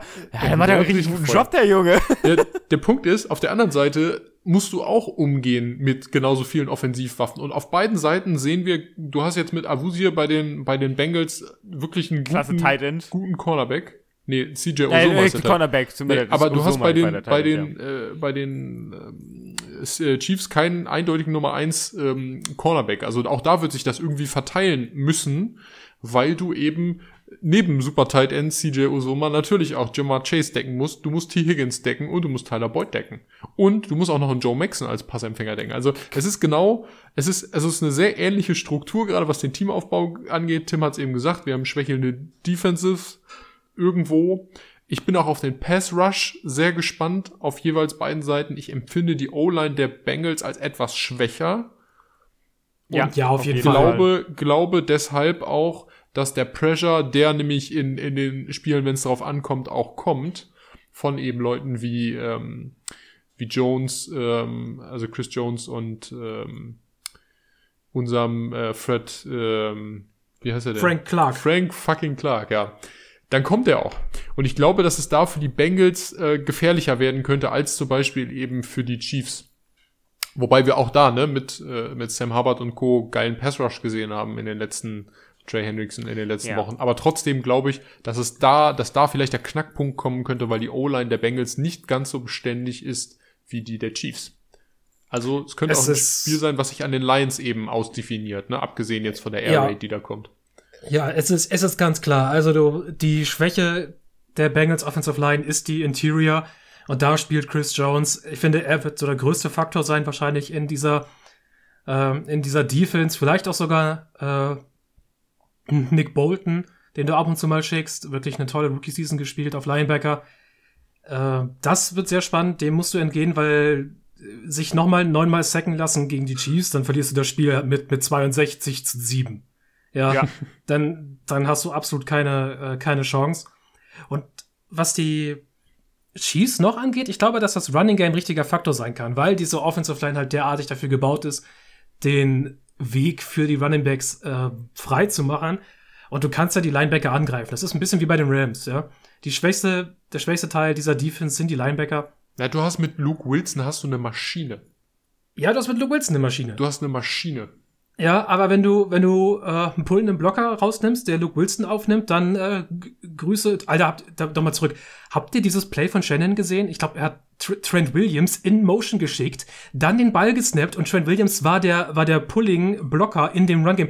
Alter, der, Trent Williams hat seinen Gegenspieler zerstört, weil der schon in voller Fahrt ist. Das war so witzig. Warum also, sehen wir sowas also, nicht häufiger? Es gibt, es gibt Sachen, also ich glaube, Trent Williams in voller Fahrt, das ist ungefähr so, als ob sich ein Auto trifft. Trent Williams in voller Fahrt ist, glaube ich, der einzige, der Aaron Donald in voller Fahrt in einer Frontalkollision stoppen oh, kann. Oh, das, das wäre ein, das wäre ein interessantes Duell. Aber, aber Trent Williams ist ähnlich also ne, ein bisschen speckiger, aber ähnlich athletisch wie Aaron Donald. Aber das wäre so trotzdem ein interessantes, das Ja. wäre trotzdem ein interessantes Duell, Maxi. Ja, ich ist- würde ist- die mal gerne gegeneinander laufen lassen. Ich würde da nicht würde- wetten.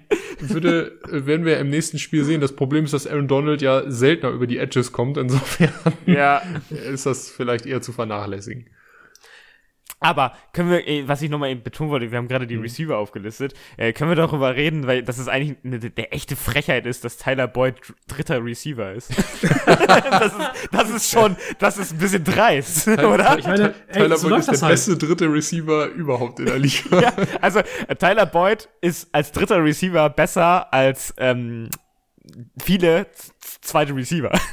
Tyler Boyd ist theoretisch als dritter Receiver genauso gut wie jeder andere zweite Receiver in der Liga. Ja. Das Mindestens. ist komplett dreist. Tyler Boyd Die ist fast Körperbeherrschung von diesem Typen ist Irrsinn. Nee, ähm, also Tyler Boyd ist fast so gut wie Goodwin, muss man mal auch ganz ehrlich sagen. Und Goodwin wird auch gelistet als zweiter Receiver bei den, bei den äh, Bucks. Ja. Also, das muss man auch mal ganz ehrlich sagen. Ja. Und dazu mein letzter Take zu diesem Spiel. Die, was, was machen die Chiefs in der Passverteidigung, in der Coverage gegen diese drei Spieler? äh, hoffen, Ja. dass Daniel Sorensen nicht wieder komplett Nee. in, in die Lücke läuft, wo, wo, wo er tackeln sollte. Ja, ha- hast du, hast du was aus dem Aufeinandertreffen in der Regular Season gelernt, Ja. wo dich Jammer Chase von vorne bis hinten nass gemacht hat, als wärst du ein Grundschüler? Wisst ihr, was Äh, das Also ich, der- ich, der jetzt, jetzt kommt ja wieder dieses Problem. Ja. Jetzt deckst du Jama Chase, ja dann, dann machen T. Higgins und Tyler Boyd Wisst- halt den wisst- Job. wisst- wisst ihr, was das Problem ist? egal. Die Inner Routes. Ich glaube, die, inner, die Ja. inneren Routes werden für die Chiefs ein richtiges Problem werden, weil du kannst jeweils deine, deine besten DBs abstellen auf, ich sag mal, ein, zwei, wenn du Glück hast, kriegst du mit, mit äh, Tyron Matthew auch noch den, den dritten abgedeckt. Aber wer deckt denn dann CJ Usoma? Oder Ja, die, genau, die, Kurz, die, genau. Kurz, die Kurzpassrouten von Joe Oder, Mixon. oder, dann, oder Joe Mixon. das, genau. das, das, muss Irgendwo dann Will, halt das muss dann Willie Gay machen und ich glaube, der schafft das nicht. Das könnte echt eng werden. Ja, also da sehe ich halt dann dieses Feuerwerk, weil ich sehe, dass auf der Chiefs-Seite halt dann andersherum halt genauso in einigen Bereichen. Klar, da hast du vielleicht ein bisschen besseres Backfield als bei den Chiefs, aber äh, ja. Und äh, macht trotzdem, Run, macht, dafür Ja. hast du wahrscheinlich trotzdem Ja. den besseren Tight End, weil Travis Kelsey äh, ist einfach ein Beast. ja, wobei CJ Usoma in bestimmten Situationen, also klar, Ja, Travis aber, Kelce aber, ist aber besser, Travis, Travis aber- Kelsey ist in jedem Play, dass, dass Travis Kelsey auf dem Platz steht, es, es ist ja hilft dir gefährlich. nicht, es hilft dir nicht, wenn du den, den Tight End hast, der 15% besser ist als dein eigener in der Situation, ähm, wenn dafür der, der Rest des anderen Chors das, das Ganze überwiegt. Der Punkt ist, ich glaube, das Running Game, also der, der, der jeweilige Running Back, der gegen das jeweils andere Team spielt, das wird auch ein ganz entscheidender Faktor. Die Bengals müssen auf jeden Fall ganz, ganz wichtig, Fiete hat es eben gesagt mit dem, mit dem äh, Blocking der, der Kansas City Chiefs, die Bengals müssen den Run-Stop schaffen und zwar gleich zu Beginn des Spiels muss Sam Hubbard sich die kleinen, dicken Beine von Clyde Edwards-Hilaire packen und den Jungen mit dem Gesicht in den Boden drücken. Ähm, um dem zu zeigen, pass mal auf, äh, gelaufen wird hier nicht. Wir zwingen euch auch zur Eindimensionalität. Das muss gleich von Beginn an funktionieren. Wenn die Kansas City Chiefs es schaffen, Running Game zu etablieren und eine Entlastung zu schaffen, dann haben die Bengals automatisch verloren. Da würde ich darauf wetten. Denn die Bengals wiederum, die sich durchsetzen müssen mit dem Running Game gegen die Line, gegen zum Beispiel Chris Jones und Willie Gay, ähm, könnte schwierig werden. Das wird dann da vielleicht eher ausgebaut, eben auf Kurzpassspiel und dann außen eben rum an der, an der Aber Rasenkante. stell mal vor, stell mal vor, Ja. die Bengals bekommen auf einmal erste zehn Regular Season Games Joe Mixon. Dann brennt denen aber auch die Hütte. Du, äh, die brauchen ja wirklich nur spielen wie im letzten Spiel gegen die Chiefs. Dann kann es ja laufen. Also ich glaube, Ja. jetzt ist ne, make it or break it und äh, Geiles wir- Spiel, habe ich Bock drauf. Ich glaube, alle Spiele sind, ähm, auch wenn es immer einen klaren Favoriten und einen klaren Underdog gibt, meiner Meinung nach in den jeweiligen Paarungen. Nee, also bei dem Chiefs-Bengals-Spiel sehe ich keinen kein, äh, Doch, klaren. muss ich sagen, ich habe auch. Ja, mal, also die Bengals gehen schon als, als Underdog ins Spiel. Ich würde würd es auch sagen. Also äh, Bills Chiefs absolut verstehe ich, dass ihr auch beide Bills gesagt habt, als wir da letzte Woche drüber gesprochen haben. Aber jetzt muss man ganz klar sagen, die Bengals sind ähm, bei jedem Buchmacher safe hinten. Und zwar mit Recht auch, muss man auch dazu sagen. Du hast die, Ja. du hast die Chiefs, die jetzt kurz davor sind, das dritte Mal konsekutiv in den Super Bowl zu gehen. Und zwar auch mit Recht. Ja? Dann, bei Tim habe ich es ja schon rausgehört. Sein Wunsch Super Bowl wäre im SoFi Stadium Heimspiel für die Rams Bengals gegen die Bengals. Rams, Absolut, drauf. ey, und dem schließe ich mich total an. Ja. Äh, Das, das, wird das, das wird die innere Zerfleischung meiner Seele, dieser Super Bowl, weil ich nicht weiß, wohin mit mir selbst in diesem Spiel, was, was so mein, mein Favoriten angeht. Hm. Ähm, aber ich fänd's, ab, fänd's absolut geil. Maxi, hast du einen Wunsch Super Bowl? Ja, Mann, vor zwei Jahren Rematch 49ers Kansas City Chiefs wäre richtig Oh. schön. Das wäre, das wäre nochmal richtig schön. Ey, aber dann Die holen Revenge Sie bitte nochmal The Rock. Dann holen Sie bitte nochmal The Rock. Der, die- Ja. der die dann ansagt. Äh, Bitte. also das, das, das wäre äh, ziemlich cool. Nein, Ja. ähm, ich, also wenn ich sagen würde, ein Wunsch Super Bowl wäre es klar 49ers gegen Bengals, aber das liegt an der Sympathie gegenüber Underdogs in solchen Paarungen. Ähm, grundsätzlich glaube ich aber eher, dass es relativ eindeutiger ähm, Rams Kansas City Super Bowl wird.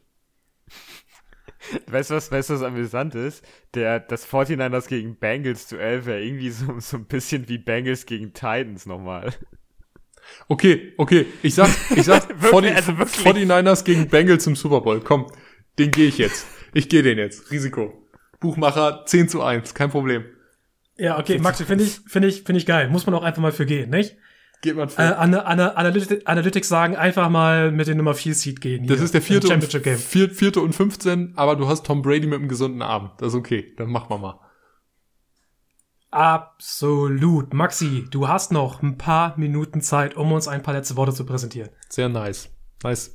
Okay, ähm, ewige Zweite, ungefähr so wie meine, meine Super Bowl-Paarung. Ähm, in unseren Predictions äh, gibt es auch in den Stat-Leadern, respektive in den NFL-Leader-Stats von der Regular Season 2021. Und zwar wisst ihr wahrscheinlich, äh, wer die jeweiligen Offensive und Defensive Leader in verschiedenen Kategorien sind dieses Jahr. Aber jetzt mal ohne Spaß. Wer sind denn die Zweiten eigentlich? Also, wir gehen die Stat Leader 2021 durch, lassen sie außen vor und nehmen die Vizemeister. Oh, So. kein Plan, Alter. Richtiges, richtiges Quiz.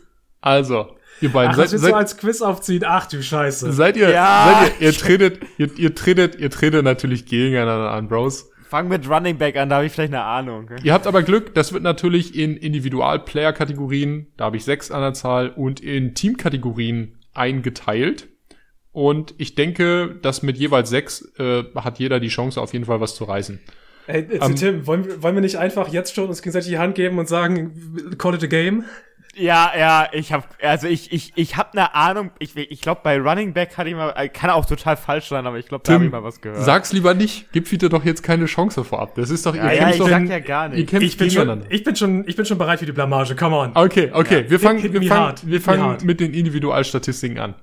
Fangen wir Okay. mal hin an. Sagt mal, Leute, Trevin Dix war ja richtig on fire, aber wer hat denn die zweitmeisten Interceptions gefangen in diesem Jahr? JC Äh, Jackson. JC Jackson.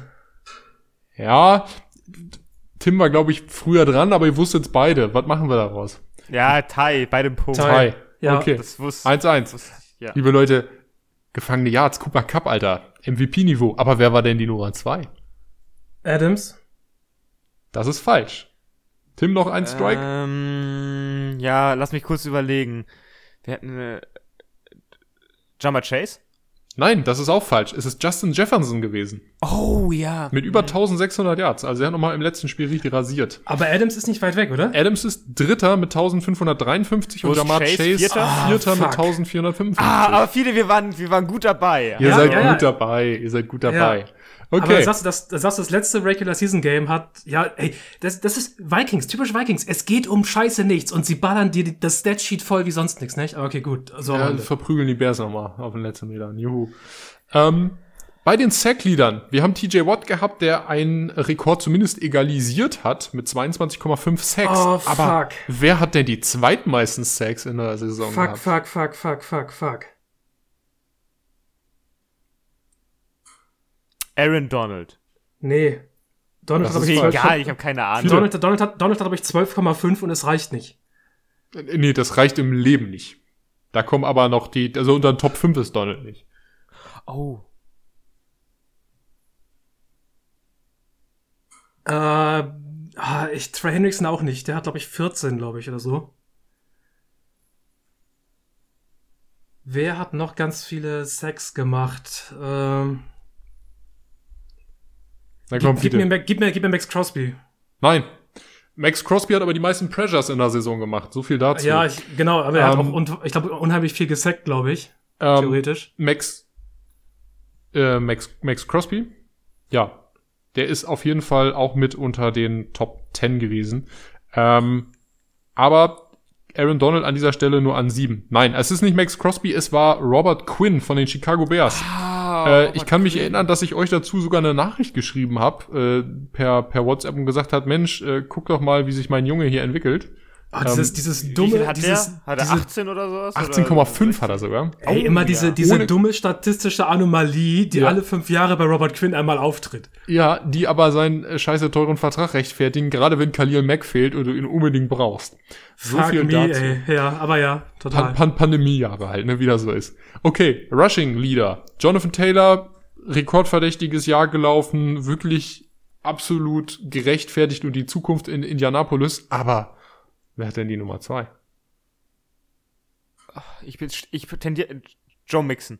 Ich hätte auch Joe Mixon gesagt, ja. Das ist aber- falsch, Joe Mixon ist auf drei. Ist es James Äh, Conner?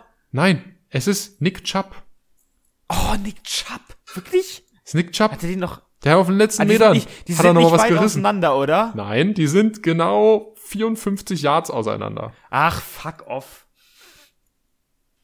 Aber ist, ist okay. Ist okay. Das lassen wir, lassen wir mal durchgehen. Ähm, Passing Leader in diesem Jahr. Wisst ihr noch, wer das war? Tom Klar Brady, wisst ihr das. Tommy Bree, ja, Tommy B, safe ey. Tommy B, bester Mann. Aber wer war denn auf Nummer zwei? Matthew Stafford. Das ist falsch. Jetzt muss ich überlegen. Wer hat nicht viele Spiele, wer hat nicht viele Spiele gefehlt? Joe, Joe Burrow. Geworfen? Ja, Joe Burrow wäre auch meine Wahl gewesen. Nein, es ist Justin Herbert mit über 5000 Yards. Ach, ja, warte, Oh, Fiete, fuck, Joe, oh, Burrow, fuck. Joe Burrow hat mal zwei Spiele gefehlt. Ja, stimmt. Äh, Justin Herbert hat eine 5000 Yard Season geworfen? Ja, Justin Herbert hat eine 5014 Yard Season gemacht. Ich dachte, Brady wäre der Einzige gewesen dieses Jahr. Nein, Justin Herbert Oh, hat shit. 5014 Yards in der Regular Season geworfen. Und wer kommt danach? shit. Ist ja Danach kommt Matthew. Stafford mit 4886, Ja, Paddy ja. Mahomes kurz dahinter und dann Derek Carr. Ja. Oh, Ja. Joe Patrick Mahomes- ja, Patrick Joe Mahomes hat, Burrow ziehen diese zwei Spiele runter. Da. Das sind ja schon mal so zwei, so 400 Yards. So, schätzungsweise. Eher, eher aber bei einem aber, guten aber Spiel Joe Burrow 600 hat, hat, hat, hat Joe Joe Burrow ist auf, vier, auf vier, sechs. vier geworfen? Nein, 4600 Yards. Äh, Joe Burrow ist auf Platz 6 damit und er wäre also sicherlich über 5000 Yards gekommen mit zwei besseren Wenn er die Spielen. zwei, ja genau, wenn er die zwei Spiele nicht gefehlt hätte, hätte er die Also mit, 5000 mit Yards seiner geknackt. Average schon. Brady hat natürlich in dem Jahr aber auch die Ultra Average gehabt von 312 Yards per Game. Also Das ist einfach echt das, eklig. äh, das war noch mal, der hat noch mal richtig den, den alten Mann mit den Schlepphoden raushängen lassen. Hat sich noch mal richtig gegönnt. So, liebe Leute, das war's mit den Individualstatistiken. Einmal kurz die Ey, wir haben Teamstatistiken. jeder einen Punkt. Ihr habt jeder einen Punkt an der gleichen Stelle bekommen. Mann, war das traurig. Not gegen Elend. Ja, wir waren dicht dran. Ihr wart Nochmal nicht kurz, dran. Ja, nochmal kurz Teams, Team Stats. Come Okay. Teamstats. Wir ballern noch Hit mal. me. Wir ballern, ballern jetzt noch mal richtig. Ähm, wir machen jetzt sowohl, ich finde find, äh, Negativ-Rekorde auch immer schön. Ähm, welches Team hat denn die meisten Yards allowed? Die meisten Yards zugelassen, das sind die- combi- combined. Ja, also Yards, Yards, Yards allowed, Entschuldigung, die meisten Yards, die wenigsten Yards allowed. Also die, die wenigsten Yards erlaubt im Spiel pro Game, ne? Also sowohl Also über, zweiter Platz jetzt, ne? Wir hatten den ersten. der erste Platz sind die Buffalo Bills mit 272 Yards und sind damit absolut unglaublich gut, muss man dazu auch mal sagen, Top Defense. Äh, wer, wer ist denn auf Platz zwei? Patriots. Nein, die Patriots sind auf vier. Ah, ja. warte. Yards per Game allowed. Äh, Nee, die Patriots Oh, waren die shit. Nummer z- zwei Defense generell.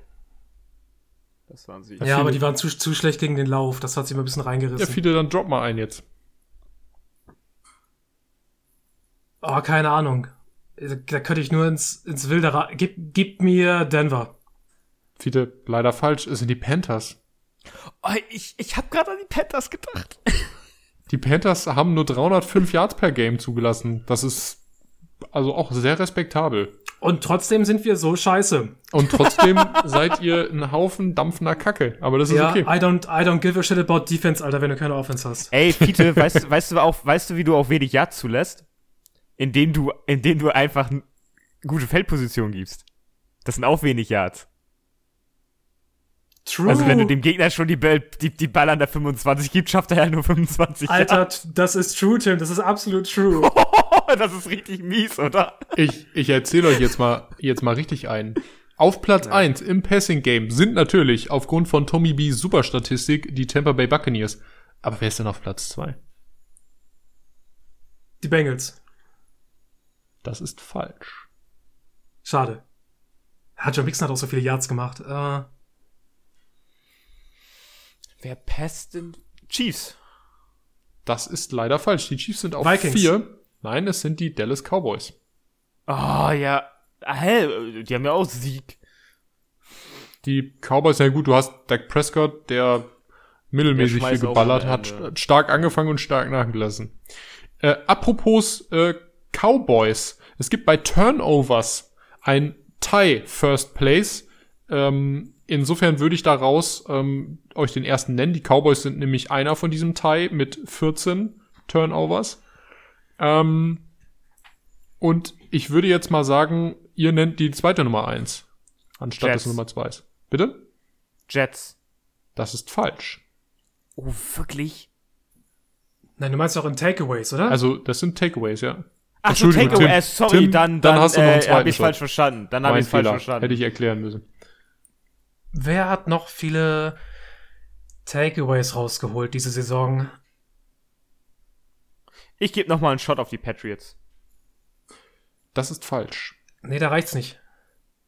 Welcher Platz sind die? Moment, gucke ich gerne nach. Fiete, rate mal weiter. Wer hat viel von Takeaways gelebt dieses Jahr? Ah, verfluchte.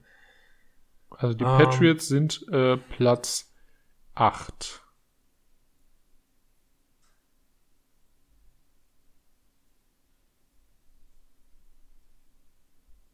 Komm, Oh, Fiete. ich habe ich hab absolut keine Ahnung. Ich muss halt wieder ins, ins Ja, äh, Blaue reinraten. Äh, gib mir, gib mir die Dolphins. Äh, sind- nicht die Dolphins, die Broncos, Entschuldigung. es sind die Colts. Ebenfalls mit 14 Takeaways. Ah, ja, Leonard, ähm, Darius Leonard hat ja wieder so viele Takeaways gemacht dieses Jahr. Ah, Genau, das it. der einzige Mann, auf den du tatsächlich bei Takeaways als Statistik bauen kannst. Ja, ähm, du hast absolut recht. Und jetzt äh, Rushing Attack. Wir hatten vorhin Passing Attack. Die Rushing Attack übrigens Philadelphia Eagles in diesem Jahr mit großem Abstand der Leader Hm. per Game. Aber die Frage, wer ist denn auf Platz zwei? San Francisco. Das ist falsch.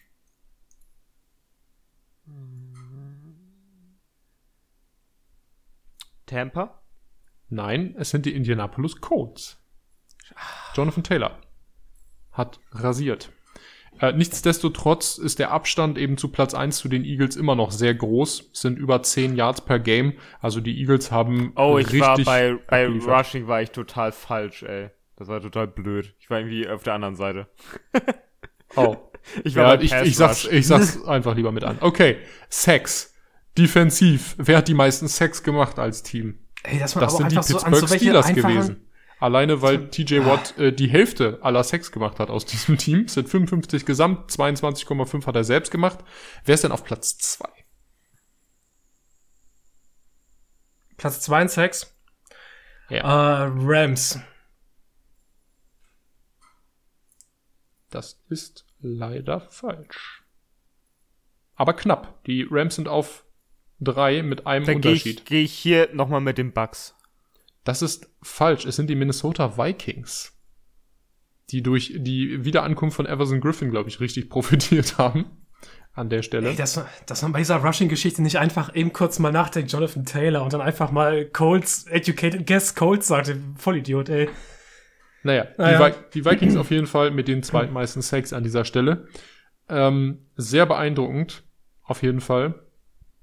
Wirklich, muss ich, muss ich wirklich sagen. Haut mich auch immer wieder vom Hocker. Ähm, eine letzte Teamfrage. Die meisten Punt Yards. Ne? Also Mhm. Yards, die gepuntet wurden, was ja das eigentlich eher Negativrekord ist für ein Team, sind die Houston Texans gewesen. Wer hat denn die zweitmeisten Punt Yards gemacht? Ah, die Seahawks. Das ist fast richtig, die sind auf drei. Oh, Mann, scheiße. Äh, sie teilen sich aber übrigens in der Anzahl der Punts, äh, teilen sie sich tatsächlich den zweiten Platz. Jaguars? Äh, nee, es sind die New Orleans Saints. Die New Orleans Saints und die Seahawks haben beide 83 Mal gepuntet, übertroffen nur noch von den Houston Texans mit 88 Mal. Ähm, aber die Saints haben mehr rausgeholt aus dem Ganzen.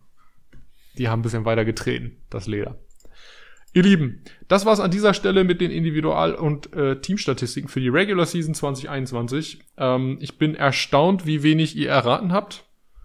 Ah Ja, wir waren manchmal ganz gut dabei, denke ich. Aber ihr wart oft Stellen. nah dran. Ähm, antizipieren könnte noch ein bisschen besser sein, wie zum Beispiel beim, beim, beim Rushing oder beim Sacken.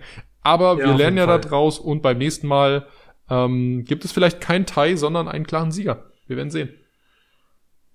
Okay, Maxi, viel, vielen, vielen Dank. Ähm, so, wir melden uns nun ab aus einer langen Folge und damit sage ich, dass es das für heute war. Meine Freunde, wir sprechen uns nächste Woche wieder mit den Ergebnissen aus dem Championship-Spiel.